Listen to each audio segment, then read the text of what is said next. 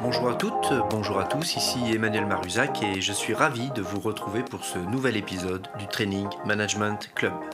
Alors, euh, pour ceux qui n'auraient pas encore euh, écouté les premiers numéros, Training Management Club est un moment de prise de recul sur notre management.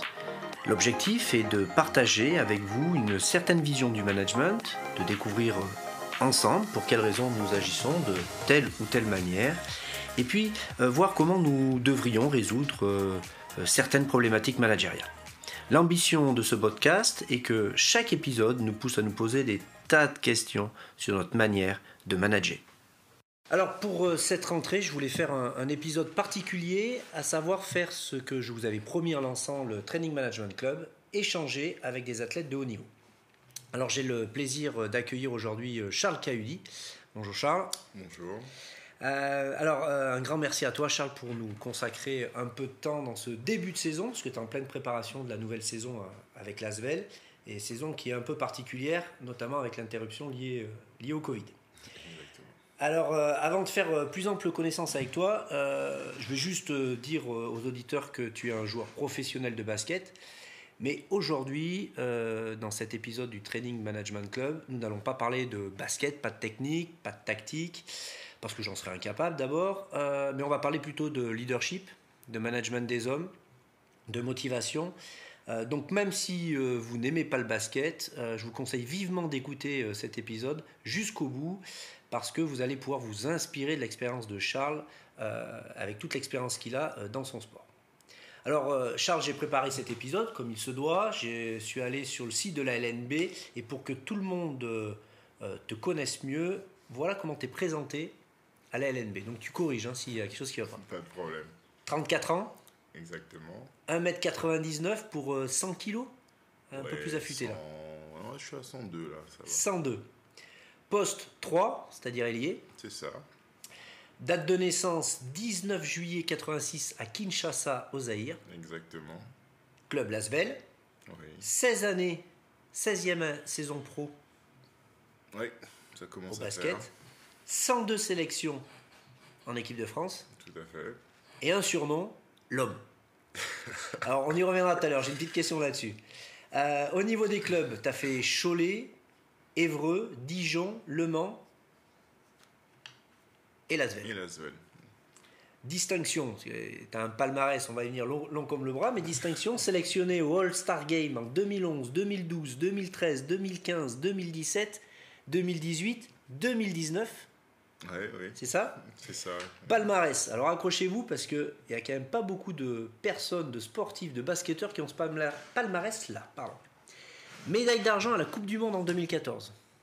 Médaille d'or au championnat d'Europe en 2013. Médaille d'argent au championnat d'Europe en 2011. Médaille de bronze au championnat d'Europe en 2015. Médaille de bronze au championnat d'Europe junior en 2004. Champion de France 2016, 2019 et vice-champion de France 2010 et 2012 vainqueur de la Disneyland Paris Leaders Cup, la LNB en 2014 et finaliste en 2015 et en 2019 ça a été aussi finaliste. Ça a été aussi finaliste, malheureusement perdu. Ouais, contre euh, Monaco? Non. Non. Contre euh, Dijon. Dijon. Ça te reste encore très la Ah oui, oui, oui, oui c'est sûr. Carte finaliste au JO en 2016 à Rio. Ah oui. Centre de formation, Cholet. Cholet Basket, oui. Tu as commencé à Cholet. Alors, tout est juste pour toi Il n'y a, y a, rien à rajouter? Tout est juste. Hein. Euh, dans l'ensemble, c'est ils ont tout bon. Alors, une question qui me brûle les lèvres. Pourquoi l'homme Alors, l'homme, exactement, je pense que ce surnom est, est dû à un, joueur qui, s'appelle Ali Traoré. En fait, je suis arrivé en équipe de France, euh, donc A, en 2010. Et euh, il s'avère que mes deux premiers points en équipe de France sont deux dunks, deux gros dunks que, que je fais. Et, euh, et sur le banc, il dit Mais c'est pas possible, c'est un adulte, c'est un homme. Et en même temps, j'avais 23. 23. Et parallèlement, il tenait un blog. Et euh, il s'avère que ce blog, ce blog a pris de l'ampleur. C'était sur un site de basket. Et il a commencé à le répéter, répéter, répéter. À chaque fois, l'équipe de France 2010-2011, ça restait. Et depuis, ben, c'est resté l'homme. Voilà, c'est du Ali Traoré, pourquoi on m'appelle l'homme? T'as pas l'air de lui en vouloir. bah écoute, au début, j'étais un peu dubitatif, je t'avoue. Et puis par la suite, c'est resté. Euh, et aujourd'hui, euh, c'est même source de, on va dire, de challenge des fois pour, euh, pour certains joueurs parce qu'ils veulent se mesurer entre guillemets à l'homme. Donc bon, voilà. Après moi, le, jeu physique, j'aime bien. Donc quoi qu'il arrive, je recule pas devant un challenge. Donc, donc voilà, c'est, c'est cool. Ouais, parce que tu es, plutôt réputé pour être un joueur, je vais dire ça comme ça, meilleur en défense qu'en attaque et plutôt assez physique sur l'homme. Oui, mes qualités euh, premières, entre guillemets, qui m'ont permis de pouvoir euh, bah, arriver en équipe de France, c'était justement ce côté euh, travail de l'ombre, défensif, boucher un peu les trous quand il faut. Et avec le temps, j'ai pu plus me, lâcher, me libérer offensivement pour pouvoir bah, prendre du plaisir et, être efficace aussi de ce côté-là. Donc j'ai développé ces qualités-là par la suite, le shoot et mon jeu offensif en général.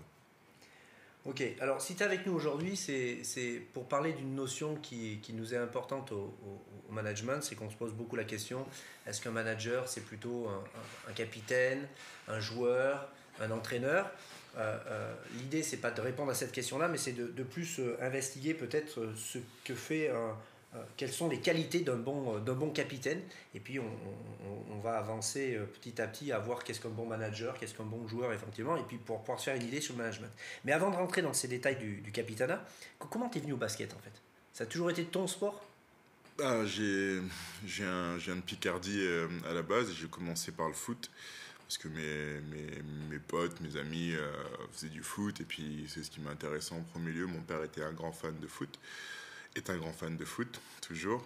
Et, euh, et donc, en fait, euh, un jour, euh, j'en avais un petit peu assez de jouer sous la pluie et, et le froid un peu de la Picardie. Donc, un ami à moi me dit Viens essayer le basket.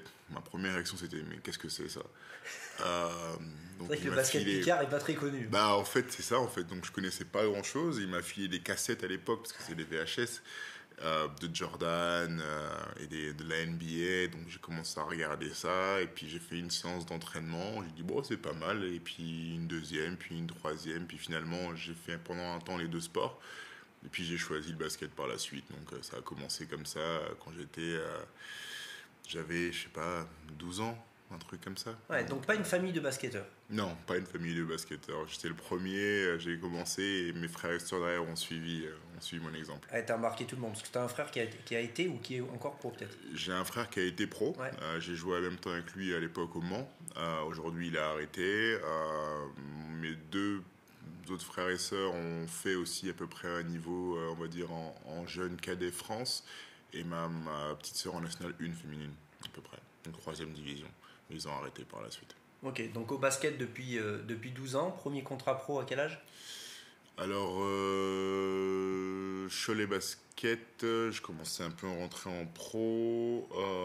2004-2006, euh, Ouais, un truc comme ça, 18 ans, par là. 18-19, j'ai commencé à jouer. Euh, dans l'époque de Cholet, mais j'ai commencé vraiment à prendre une ampleur, à avoir un rôle de professionnel en Pro B à, à Évreux.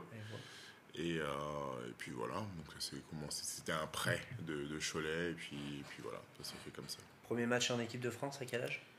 Premier match en 2010, premier match 2010, première sélection c'était contre la Tunisie, euh, donc euh, c'était à Pau, si je me rappelle bien. Et je vois, je vois une image, euh, enfin c'est une photo qui était magnifique, c'est sur une, une, remise en jeu, on me fait une passe, donc une passe en, lobe, on dit ça, on dit aller hoop, et je la prends dos au panier en fait, en renversé comme ça. Et la photo, et, je la dunk en arrière, et la photo elle est juste, juste incroyable.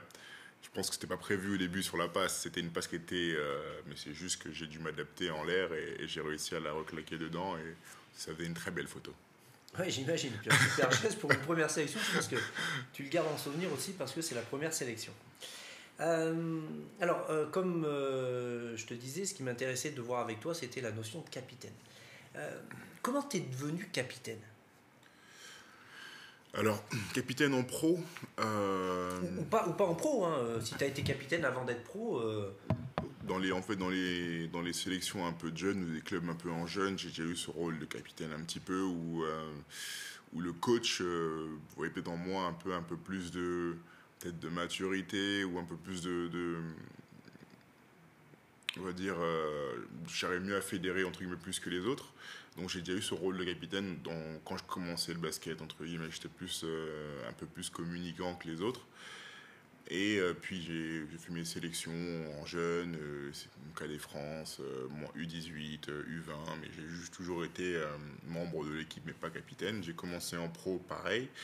Mon premier poste de capitaine, entre guillemets, en, en pro, c'était au Mans. C'était au Mans où euh, en fait euh, l'ancien capitaine euh, Batista partait et donc j'ai pris le relais. Donc j'ai eu la chance de pouvoir le voir évoluer dans ce rôle-là. Je le connaissais en tant que, en tant que personne. Et en tant que capitaine, ben, j'ai eu un très bon exemple de capitaine. Et puis voilà, j'ai commencé au Mans. Et depuis, depuis, en fait, j'ai plus lâché ce rôle-là. Parce que même quand je suis venu à, à Lyon, il y avait un capitaine en place, c'était un Américain. Euh, mais en fait, on partageait un peu le rôle. Et par la suite, en cours de saison, il est parti parce qu'il y a des soucis personnels. Et j'ai repris le rôle à, part entière. Et depuis, en fait, je suis toujours. donc, c'est ma sixième année cette année à Lyon. Et je suis encore capitaine du groupe. Donc, ouais, ça fait un petit moment. C'est quoi le rôle précis d'un capitaine au basket, en fait? Bah, c'est à la fois, euh, je pense, qu'essayer de, de pouvoir euh, faire que chaque individu du groupe euh, se sente bien, se sente estimé à sa juste valeur et qui, qui, comprenne, entre guillemets, aussi ben, voilà, ce qu'on attend de lui, être un peu le relais du coach, mais en même temps, dans le sens inverse, c'est aussi le relais des joueurs par rapport au staff. Euh, et, être à la fois un, ami, un grand frère, euh, même des fois un père fouettard, parce qu'il faut, il faut dire les choses quand ça va pas. Mais euh, voilà, avoir un peu cette capacité de s'adapter afin que chacun puisse se sentir le possible pour performer en fait. Ok. Tout à l'heure, tu disais que tu avais pris la suite de, Costa, c'est ça au, De Batista, de Batista, Batista, au Mans. Tu as dit que tu avais un bon exemple de capitaine. Est-ce que c'est la personne qui t'inspire ou même maintenant, est-ce que tu as des, des, capitaines ou des personnes qui t'inspirent dans ton rôle de capitaine? Alors, parle pas de moi, hein, tu n'es pas obligé. bah, sincèrement, en fait, j'ai eu la chance de pouvoir euh, justement euh, avoir euh, deux, trois capitaines emblématiques pour moi, entre guillemets, de ma carrière. C'est vrai que j'ai commencé à quand j'étais en Pro B à Évreux, j'ai Eric Mikoug, et un ancien, un ancien grand joueur français, euh, qui était capitaine de l'équipe à Évreux, qui avait un peu ce rôle de grand frère moi, parce que moi à l'époque c'était moi le petit jeune entre guillemets, donc euh, que ce soit dans le travail, dans, les, dans les échanges qui pouvaient durer un petit moment, donc j'ai quand même pu pas mal m'en inspirer. Arrivé au Mans, j'étais encore entre deux eaux, en train de m'épanouir un peu plus, prendre de l'ampleur dans le basket. Et, euh, et là, j'ai eu Batista, j'ai Batista en fait comme capitaine.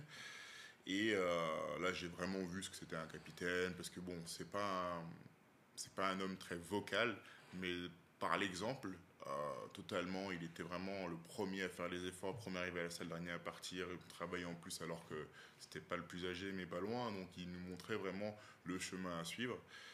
Et surtout en équipe de France, j'ai eu Boris Dio, euh, Boris Dio qui, euh, qui voilà, c'est le maximum pour que tout le monde se sente bien. moi, je suis arrivé en équipe de France, j'étais le petit poussé, j'arrivais à jouer avec des monstres qui jouent en NBA, qui prenaient des millions. Moi, j'arrivais avec mon, ma petite expérience du championnat de France, avec euh, mes 15 minutes par match. Enfin, je suis arrivé en équipe de France par la petite porte parce que j'ai eu trois mois où j'ai où j'ai fait mon meilleur basket et ces trois mois-là ont été impactants parce que mon club a réussi et que j'ai réussi aussi et le coach a dit mais c'est qui ce gamin-là Il voulait me voir en fait en, sélection. Donc j'ai commencé comme ça et, euh, depuis en fait 2010, bah, Boris a toujours été euh, présent avec tout le monde. Il n'y a pas fait de différence entre un joueur NBA ou un joueur d'Euroleague ou un joueur de championnat de France ou un ancien, un jeune. il y a toujours une structure, bien entendu, à respecter parce que c'est une équipe et je pense que c'est pour ça qu'on a réussi en équipe de France, c'est qu'il y a toujours une, cette notion d'équipe et pas d'individu. Mais voilà, pour moi, c'était des exemples concrets pour pouvoir euh, appréhender et mieux euh, exercer ce rôle de capitaine, entre guillemets. Ouais, tu étais un, membre de l'équipe de France, point. Tu joues en NBA, en JP Elite ou n'importe quoi, tu es un membre de l'équipe de Il France. avait pas de. C'est l'équipe de France le plus important, pas euh, le personnel. Ok. là, tu m'as sorti beaucoup d'individus de, des, basketteurs, hein, mhm. que ce soit à Évreux ou, en équipe de France. Mais d'un point de vue j'allais dire, plus global Il y a, y a, des gens qui, qui, qui, qui, t'inspirent dans ton management au niveau, euh, au niveau de ton capitanat ou pas plus que ça? Sincèrement, je te dirais pas plus que ça. Euh, parce que j'ai. Enfin, je suis. Euh, j'ai rarement été fan ou. j'ai pas vraiment eu d'idole dans, dans ma carrière jusqu'à aujourd'hui. Mm. Euh, je me suis juste beaucoup, beaucoup référé à mon père. Parce que pour moi, mon père, euh, concrètement, euh, bah, c'était, c'était mon exemple, mon, repère et, et, sa manière de, gérer le quotidien, de gérer la famille, de gérer les situations, d'enchaîner le les boulots pour pouvoir justement souvenir aux besoins de, de, bah, de mes frères et sœurs et moi-même. voilà, ça a toujours été pour moi le, parfait exemple entre guillemets à suivre. Donc j'ai jamais eu, même dans le basket, même quand j'ai commencé ce sport, euh, d'idole. Euh, donc euh, voilà, j'ai essayé de calquer mon, ma manière d'être, parce que je pense qu'on est très très similaire dans la manière d'être, à celle de mon père. Et, et ça a fait qu'aujourd'hui, même dans ma gestion de mes équipes, ben, c'est la, même, la même chose que j'essaie d'appliquer, le même ce côté, avoir de, plus d'avoir de l'empathie au maximum et bon, dire, quand je dire les choses quand même, mais aussi essayer de gérer au mieux euh, l'humain avant, avant, en premier lieu, avant de passer vraiment que à la performance, parce que je pense que c'est une résultante. Ça me va bien ce que tu dis, parce que c'est exactement euh, le sujet qu'on a traité dans un précédent euh, épisode du Training Management Club, qui était épisode 5 sur les tiers privilégiés. Et c'est un, mécanisme qui pour, qui pour moi est, est très important, c'est c'est comment on, peut influencer quelqu'un euh, pour l'amener euh, à, la perfection, enfin à la perfection, à la performance en fait. Mhm. Et on est tous inspirés par, par, par, des individus qui nous ont marqués sur un point, sur deux points, trois points. Et effectivement, les papas ou les mamans nous inspirent aussi beaucoup par rapport à, par rapport à ça. Mhm. Donc je vous invite tous à réécouter ce, cet épisode 5. Alors là, tu, parlais un peu de, des compétences. C'est quoi les compétences pour toi d'un bon, bon capitaine? Les compétences, ben, je pense qu'il y en a plusieurs, mais je pense que ben, il faut savoir communiquer. Euh, après, il y a deux sortes de communication. C'est vraiment la communication verbale, mais aussi, on, comme on appelle ça, le body language. C'est ce que, ce que tu vas retransmettre, entre guillemets, redonner à, à tes gars. Donc cette partie-là est importante parce qu'il faut que ton message passe d'une manière ou d'une autre. Euh, il faut aussi avoir, savoir écouter aussi, parce que certains forcément ont euh, des choses à dire, des choses qui sont forcément plus à l'aise à dire à ta présence qu'avec le coach ou le président ou le staff en général. Ah, surtout quand tu as un président euh, qui s'appelle Tipeee, ça doit quand même un peu impressionner certaines personnes. Sûr que, c'est sûr que tu es plus à l'aise à parler avec Charles Kennedy qu'avec Tony Parker au premier, au, premier abord. mais, euh, mais non, non, je pense que voilà, après, moi je, je suis partisan de l'exemplarité. J'essaie vraiment de de, montrer aux plus jeunes déjà que c'est important que les détails comptent, que les petits détails comptent, que ce soit la ponctualité, que ce soit l'écoute, que ce soit euh, le travail euh, bah, qu'on n'aime pas, le travail de, de, l'ombre, parce que j'ai fait ma carrière comme ça, les petits détails. Euh, et en même temps, il faut que, voilà, moi je pense que si je suis exemplaire dans, dans ces points-là, le jour où ben, j'ose le ton, où je dis quelque chose, les gens sont plus à d'écouter parce que bah Parce que ce sont des méthodes qui marchent, parce que j'ai la chance d'avoir gagné. Euh...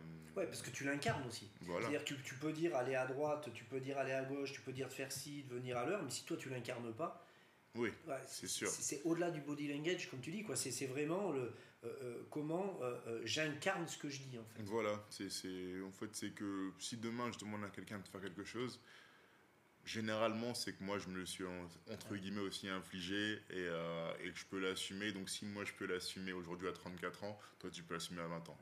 Parce que là, tu parles d'exemplarité, qui, qui, va très bien en termes de, de, compétences liées à un capitaine.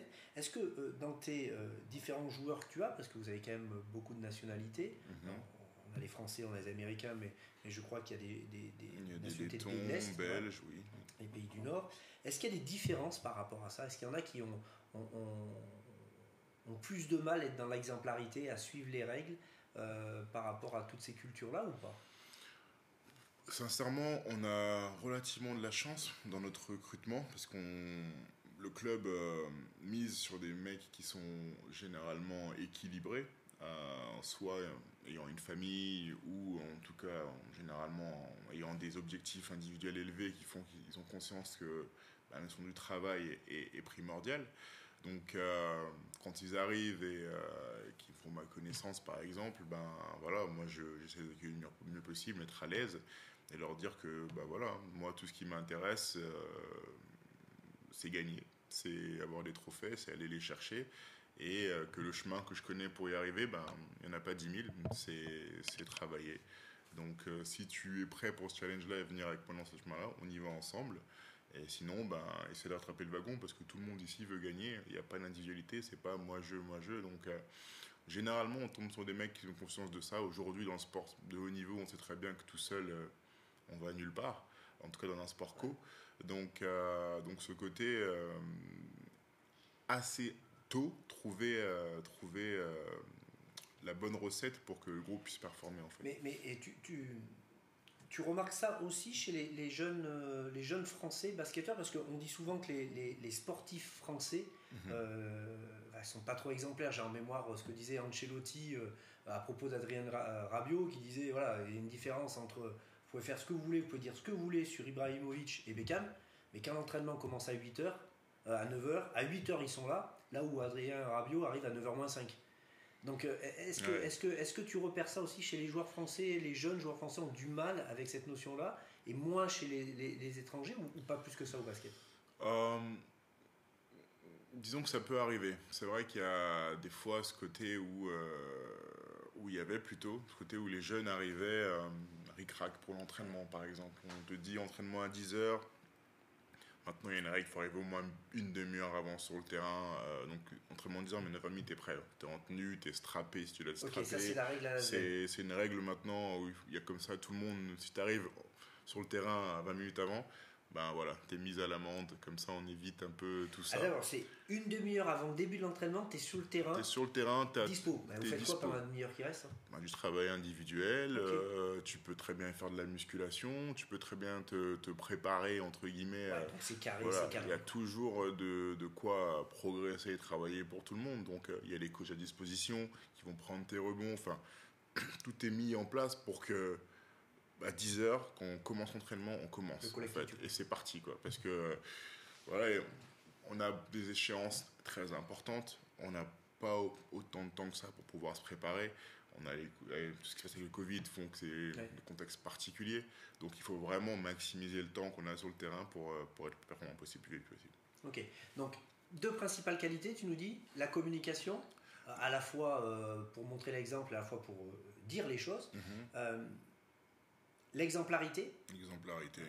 Et puis, tu nous le dis pas, mais tu nous l'as dit un peu euh, sur une autre question précédente, c'est à la fois être dans l'empathie, mais être aussi euh, dans l'exigence aussi. Oui, c'est être, je dirais, de la justesse et de la rigueur, en fait. C'est-à-dire que euh, savoir jauger un peu ce curseur-là, parce que c'est vrai que on peut être très bien en camp de victoire et dans l'euphorie, tout le monde, mais euh, disons que tant que le trophée n'est pas gagné, euh, et malheureusement on l'a pu le voir par le passé, ben, l'euphorie où il faut savoir célébrer les victoires et profiter, mais euh, exulter, c'est vraiment quand on a, on, a fait le, on a fait le job. Quoi. Et j'ai pu voir ça quand j'ai regardé, je suis toujours fan de foot, j'ai regardé la Champions League, et j'ai regardé le Bayern en demi, il gagne, mais aucun signe de célébration.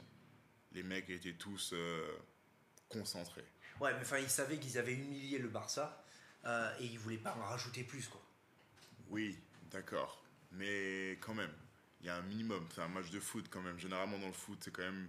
Voilà, en plus il n'y a pas de public, donc tu as toujours ce truc-là. Mais quand tu vois ben, le PSG de l'autre côté, ils gagnent, ils célèbrent pas beaucoup, non. mais ils ont quand même célébré et tu as quand même ce petit relâchement. Et euh, le, le, match de la finale, c'était un match quand même. Euh, ouais, c'était quand même Bayern, quand même dominé quand même. Euh, il n'y a pas eu photo. Son jeu, mais, mais la célébration à la fin, ouais, ça, tu, ok, tu, tu restes concentré parce que c'est c'est pas un sprint, c'est un marathon.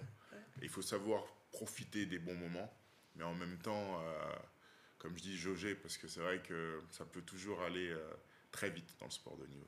Justement, tu vois, ça m'amène à une autre question que je voulais te poser. Est-ce que tu as un, rôle en tant que capitaine qui va être différent entre euh, la victoire et la défaite? Est-ce est -ce que c'est -ce un rôle si différent que ça ou finalement c'est les, les, mêmes choses qu'on attend de toi? Alors bien sûr, on imagine que quand tu gagnes, tu dis pas tout à fait la même chose que quand tu perds, mais est-ce que ton rôle diffère? Euh, Moi, je dirais que non parce que je pense qu'une de mes particularités, c'est euh, cette euh, stabilité émotionnelle où, euh, où je, on va dire que je pense que je suis dans, dans la résilience et, que je peux, dans la victoire comme dans la défaite, entre guillemets, mon message puisse passer, mais que les mecs, en tout cas, savent que, ok, peu importe ce qui se passe, qu'on peut être à plus dans un match ou moins 20, généralement, moi, je reste assez stable. Donc, mon discours dans la victoire, comme dans la défaite, euh, soit pour euh, bon, apprécier, encourager et, euh, et, et, célébrer dans les grosses victoires, mais en même temps dédramatiser, relativiser et, et, remotiver dans les défaites parce que aujourd'hui, avec l'Euroleague et le championnat, on, fait, on joue tous les trois jours. Ouais, c'est ça. Donc, c'est-à-dire ton, ton, discours ton, ton, discours d'après-match est plus pour finaliser ce que vous venez de faire, mais déjà, tu es en mode préparation du prochain match qui va dans trois jours. Exactement. Ça va tellement vite que. Mais sans le dire. Mais sans le dire, parce qu'il faut. Euh, ça, moi, j'ai la notion du match après match est importante et euh, chaque préparation est différente quelque part parce que. Euh, parce que voilà, chaque individu est différent, le tête de forme peut être différent et les adversaires sont différents, donc il faut toujours s'adapter et cette, cette, agilité est importante pour moi. Ouais. Ok, donc victoire, défaite, même combat, finalement, on, on, communique, on montre l'exemple et on prépare déjà les prochaines échéances. Parce que le plus important, euh, enfin, dans une saison comme on, le joue, le moment où on joue les titres, c'est vers la fin. Donc euh, les ingrédients sont importants, les étapes sont importantes, mais c'est pour que, en fait, on va dire, quand on arrive le mois d'avril, mai, juin, on soit le plus performant possible parce que c'est là où il faut, il faut, il faut aller chercher les trophées. Quoi. Et, du coup, du coup euh, la, ton rôle diffère aussi entre entraînement et match ou, euh, pareil, c'est le même degré d'exigence ou au contraire plus souple à l'entraînement, plus dans l'empathie à l'entraînement, plus dans l'exigence dans les matchs? Non, je pense que c'est important, comme je dis, d'avoir cette stabilité parce que pour certains, c'est des repères. Pour certains, les plus jeunes, euh, ben, voilà, hein, dans comment je communique avec eux, c'est des repères. Donc si en entraînement, je suis cool avec eux ou euh, ou euh, plus dur avec eux. Mais paradoxalement, en match, bah, je laisse passer les choses parce que même par rapport à moi-même, en premier lieu déjà, bah, en fait, j'envoie pas le bon message, entre guillemets. Et euh, il y, a un temps pour tout. Il y a un temps pour euh, des connades, il y a un temps pour, pour être beaucoup plus focus et sérieux. Mais, mais dans mon comportement vis-à-vis des différents joueurs, que ce soit les plus jeunes les, ou les moins jeunes, et le même. et le même parce que je suis, je suis comme ça et je ne me vois pas euh, me mettre dans un mode pour pouvoir changer, pour être différent, parce que je sais que ce ne serait pas authentique en fait. donc, notion d'équité aussi. Mais, mais, du coup, est-ce que euh, l'équité entre, euh, intervient aussi quand tu as des joueurs d'expérience? J'imagine que tu aurais un, mhm. un, Nicolas Batum ou un Boris Dio qui viendrait dans l'équipe. Euh, tu vas pas le gérer de la même manière que, Théo Malédon. Quoi. Donc, est-ce que, comment tu gères en tant que, capitaine cette notion d'équité alors qu'il y a des, forcément des statuts euh, différents? Il y a des statuts différents et surtout il y a des égaux différents. Euh, que, que tu aies 17 ans ou tu en es 35, ton ego est présent. Euh, bien entendu, c'est plus facile d'aborder un mec de 17 ans, lui dire écoute là, tu as eu tort sur ça, mais euh, si tu fais ça, tu verras que par la suite, ce sera bien mieux pour toi et que tu vas prendre plus d'ampleur dans l'équipe grâce à ça. Si le gamin il, est attentif, ben, c'est un peu comme un Théo Malédon, il, a pu euh, capter ça tout de suite et, prendre de l'ampleur chez nous dès sa première année vraiment avec nous. après les plus anciens, aujourd'hui en fait j'ai quand même de la chance, c'est que les mecs sont quand même à l'écoute. Euh, mais si demain, tu as Nicolas Batum ou un Boris Dio qui vient dans l'équipe, ils sont aussi assez intelligents pour comprendre que, voilà, ils connaissent le métier, ils ont de la bouteille, ils savent très bien comment ça marche. Donc je communique aussi avec eux. Et surtout, en fait, euh, j'ai pas besoin de les encourager vraiment, sauf s'ils ont une phase difficile, entre guillemets. Mais surtout si on met des pendules à l'heure quand les choses euh, ne vont pas dans la bonne direction pour l'équipe. Ok, donc tout à l'heure tu me disais que tu étais capitaine depuis ta période d'Evreux qui doit correspondre à peu près euh, saison 2006-2007. Alors, euh, alors non, à Évreux, euh, j'ai eu un capitaine. J'ai commencé à être capitaine au Mans quand Baptista est ah parti, donc ça fait grosso modo 2009-2010. 8-9 ans je pense maintenant. Est-ce que, est que ta, ta posture de capitaine a évolué durant ces années?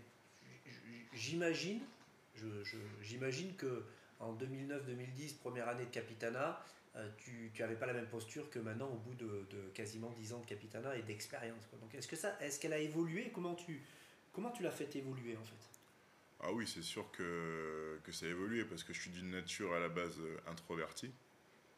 Je ne suis pas le premier à prendre la parole, euh, entre guillemets, en tout cas j'étais pas comme ça. Et ça a été à la fois un travail avec un prépa mental,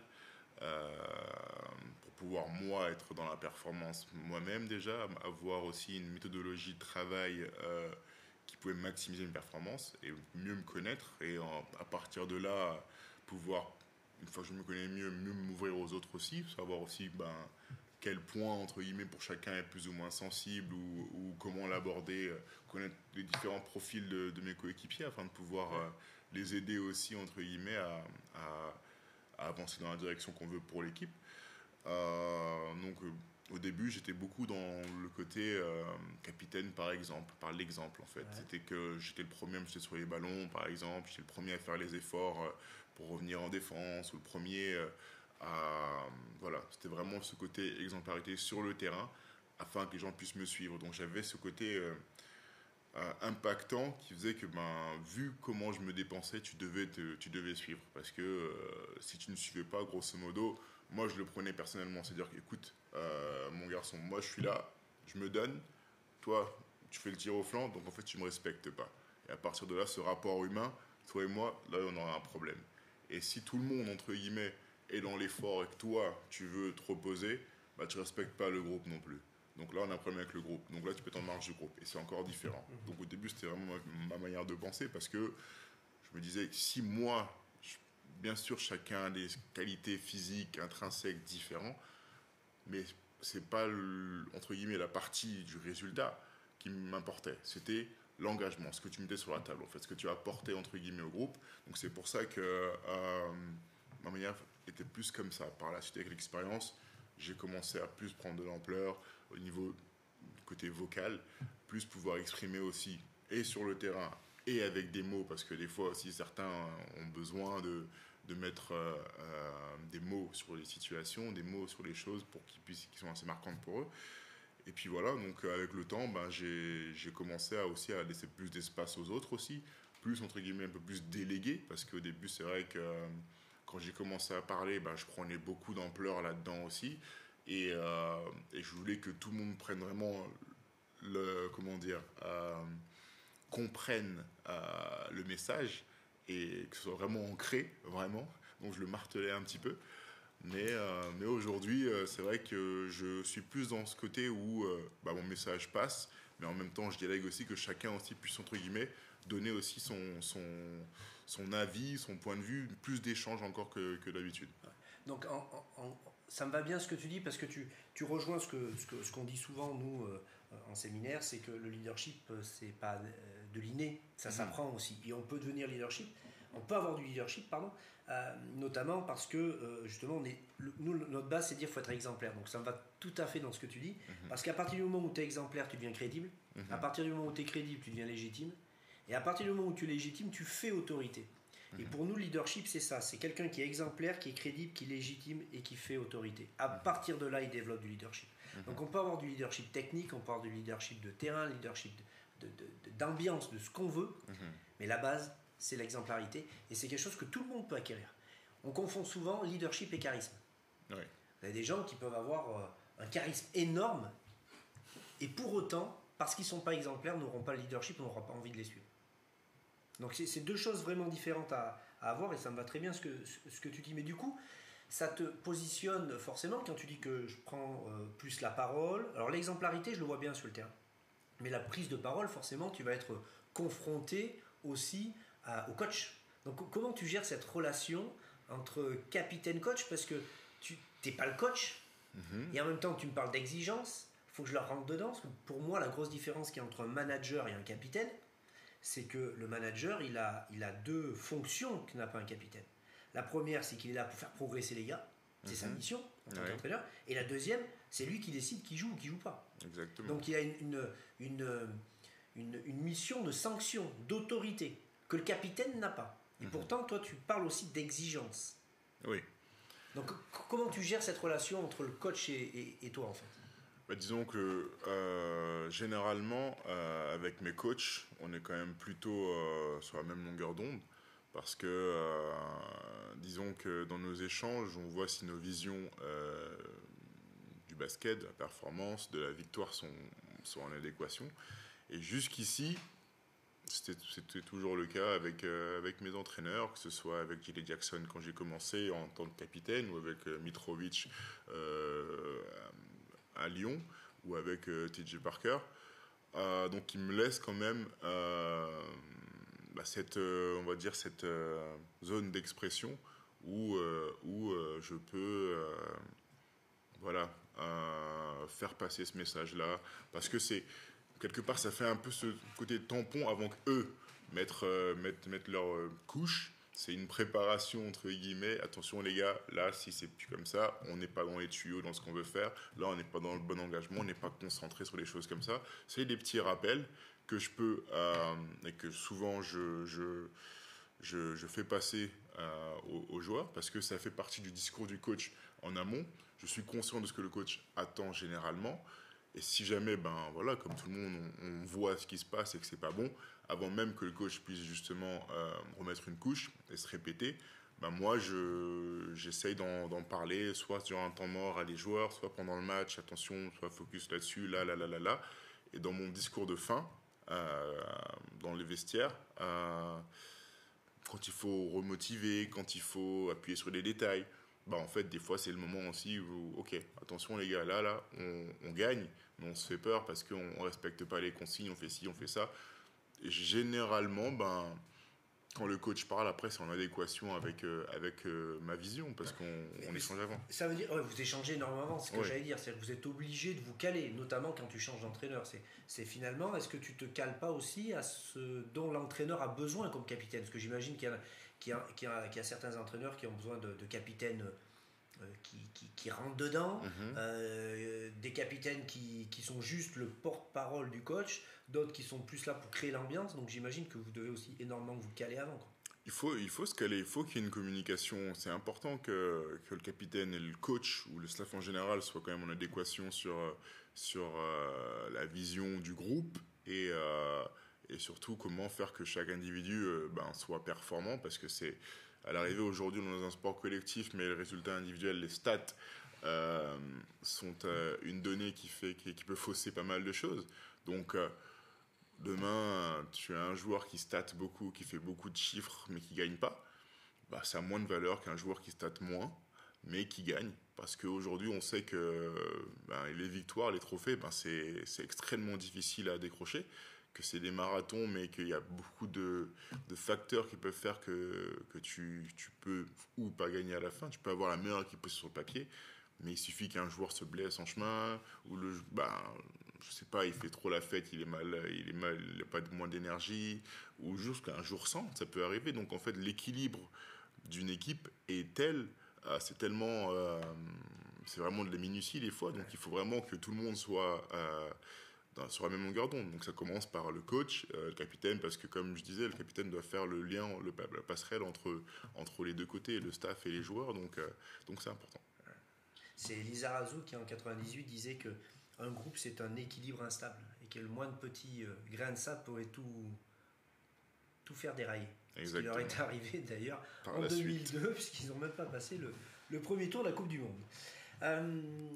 Euh, écoute, moi j'ai une dernière question à, te poser parce qu'on vit, quand même euh, une situation très particulière avec ce Covid dans toutes les entreprises et dans le monde du sport.